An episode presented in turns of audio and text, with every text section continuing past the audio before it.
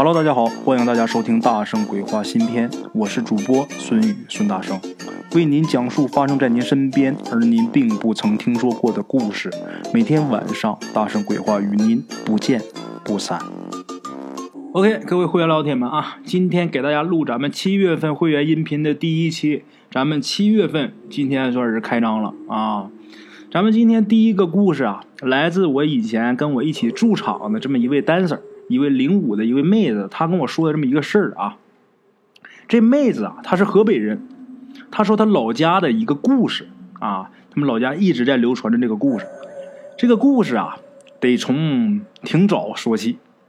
清朝末年啊，她老家那个地方有一个村子里边啊，有一寡妇。其实这个寡妇结婚没几个月，自己这个丈夫就死了。嗯，丈夫死完之后啊，她自己肚子里边。有一个遗腹子，什么意思啊？人死了，他自己肚子里边怀着孕呢。但是这个孩子生下来之后，四岁的时候也死了。这寡妇呢，一直自己守寡。那时候结婚早啊，一直自己守寡。到二十一岁、二十二岁上下那个时候，一时不注意，她被村里人发现了。发现了什么呢？发现他有奸情啊！对方呢？是邻村的那个村子比较大啊，邻村一个私塾先生，邻村这个私塾啊是他们那个村子里一个地主这么建的这么一个私塾，凡是这个地主他本姓的子弟都可以去那个私塾上学。这个私塾建好之后，从这个县里请来了一个先生，这先生呢他有家，三十来岁，读书人呐总比成天干活的农民看上去要清秀很多，而且呢也更会说话。再说啊，这个先生他正当壮年呐，几个月才能回一次家，所以呢，他跟寡妇很容易两个人就好上了。那发现他们有奸情怎么办呢？这教书先生一听这个事情败露了，马上是跑回县里了。这个寡妇她没地方跑啊，被她丈夫生前他们本族的人给抓到他们的祠堂里边。这个寡妇她父母认为啊，女儿干出这种事啊太丢人。那个年代就这么封建啊，觉得自己女儿太丢人，撂下一句话，任凭你们处置，然后人就走了，不管他自己女儿了啊。他们县里呢有一条河，当时呢那个年代对水利啊不是很重视，雨水稍微大一点啊就发大水，弄得这个庄稼人呐经常受这个水灾。曾经也找人给看过。那时候有人给看，就给出办法，用什么办法？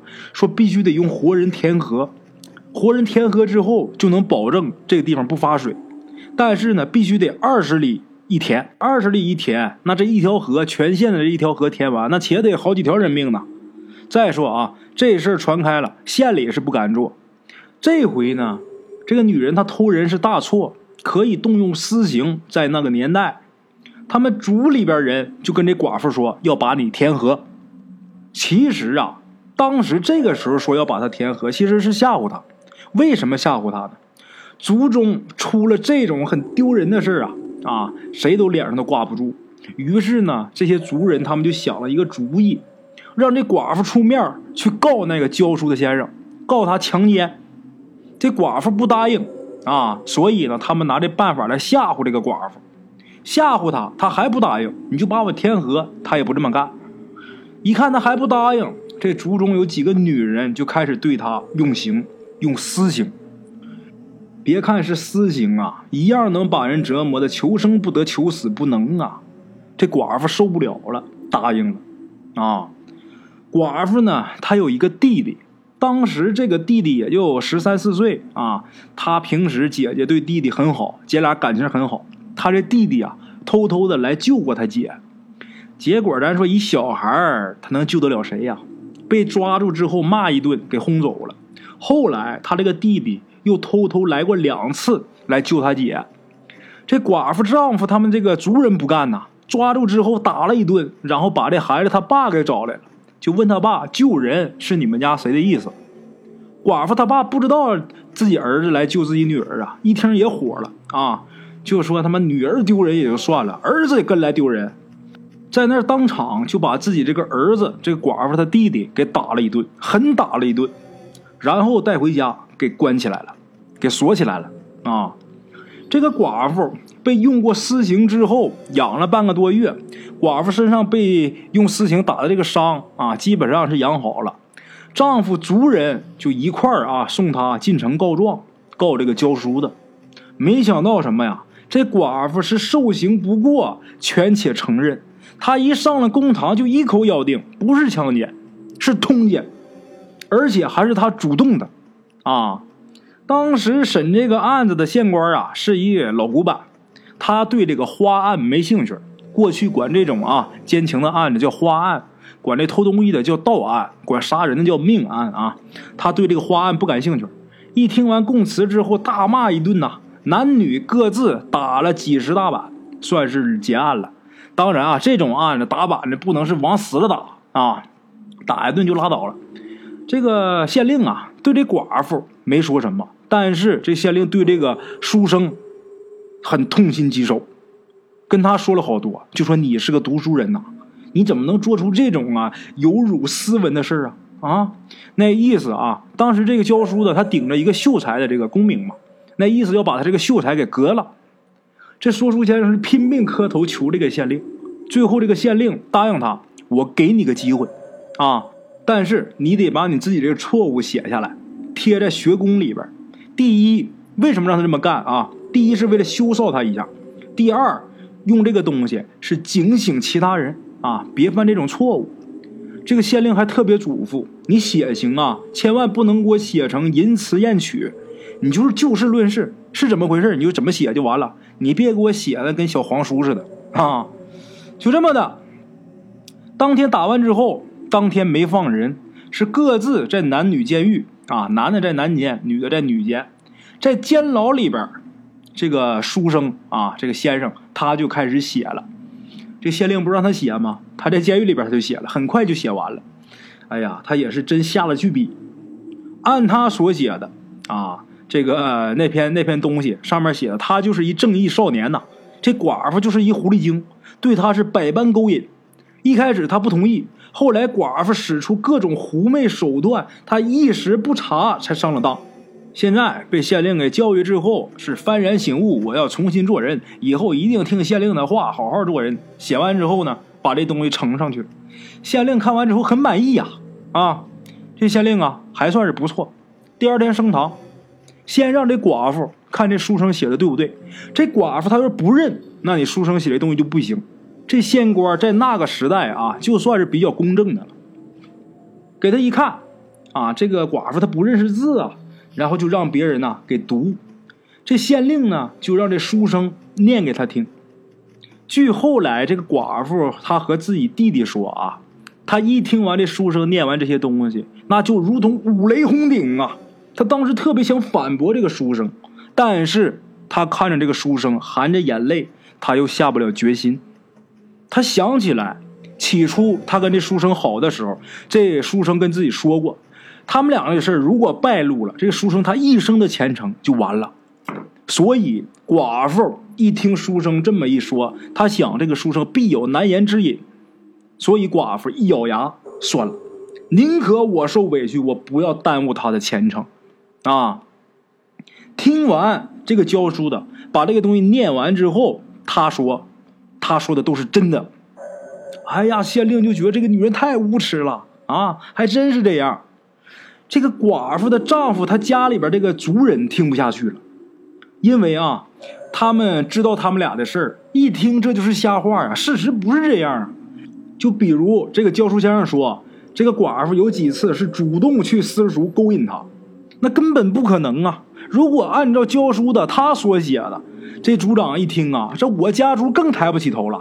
于是这个族长他就大着胆子想要上前去分辨。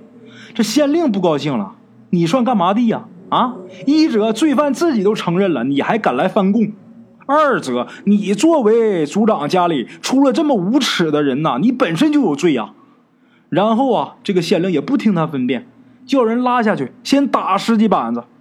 这十几大板打下去之后，没人再敢说话了。然后呢，各自回去。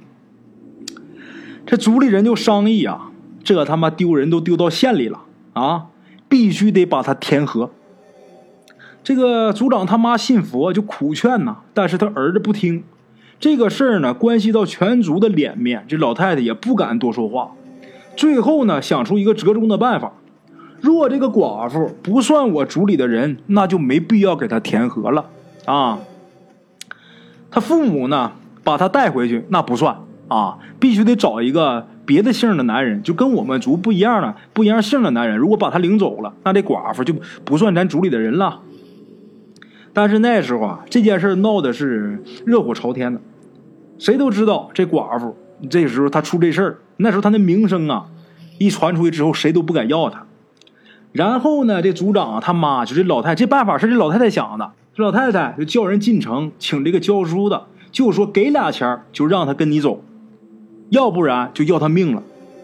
这个教书的啊，他还在那儿安抚自己老婆呢。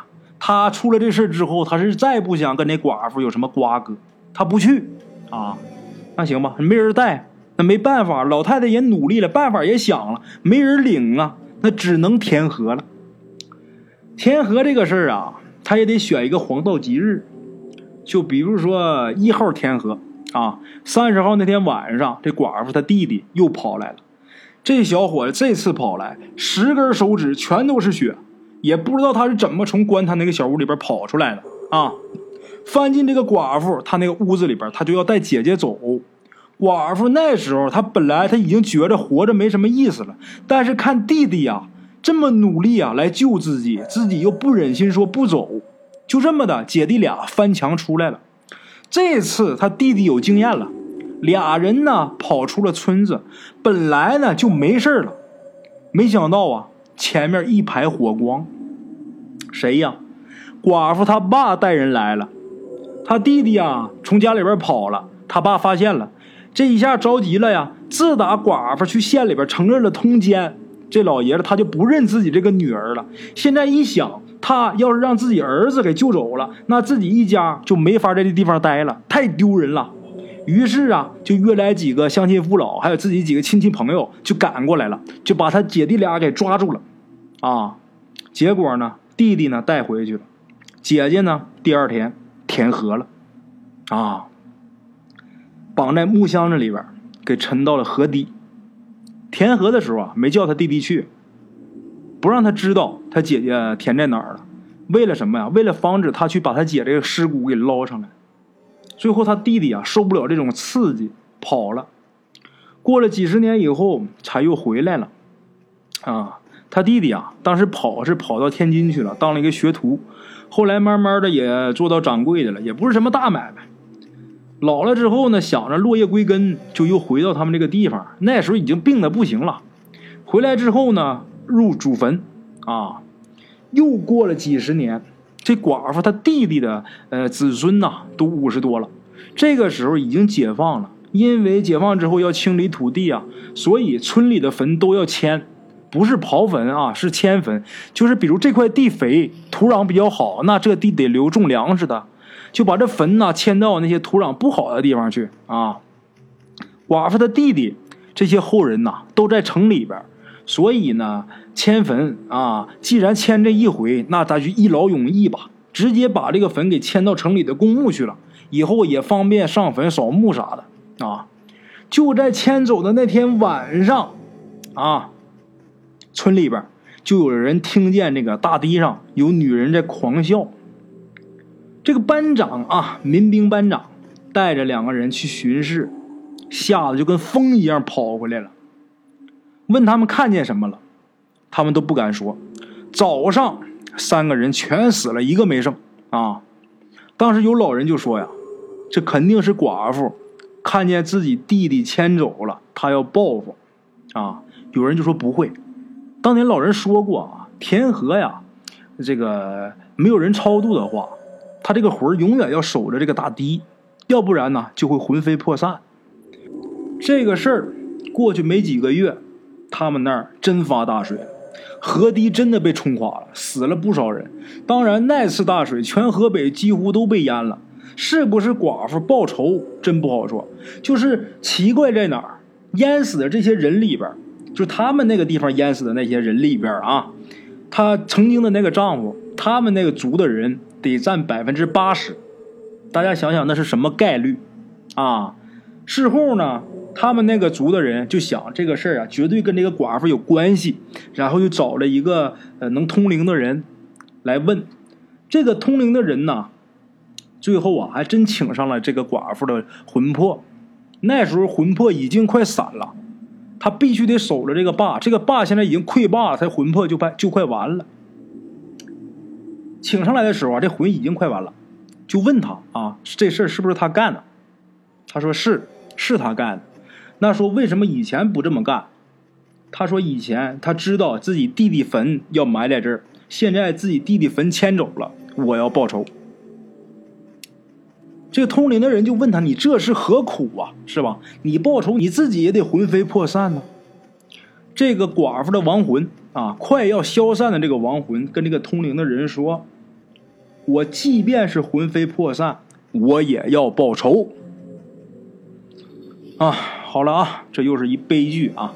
今天呢，故事先到这儿，感谢咱们会员老铁的收听啊！咱们明天继续哈。OK，各位老铁们啊，咱们今天的故事呢，先到这里，感谢各位好朋友的收听啊！我的投稿微信是幺八七九四四四二零一五，欢迎各位好朋友加我的微信，点赞、转发、评论。今天呢，故事先到这儿，咱们明天同一时间不见不散。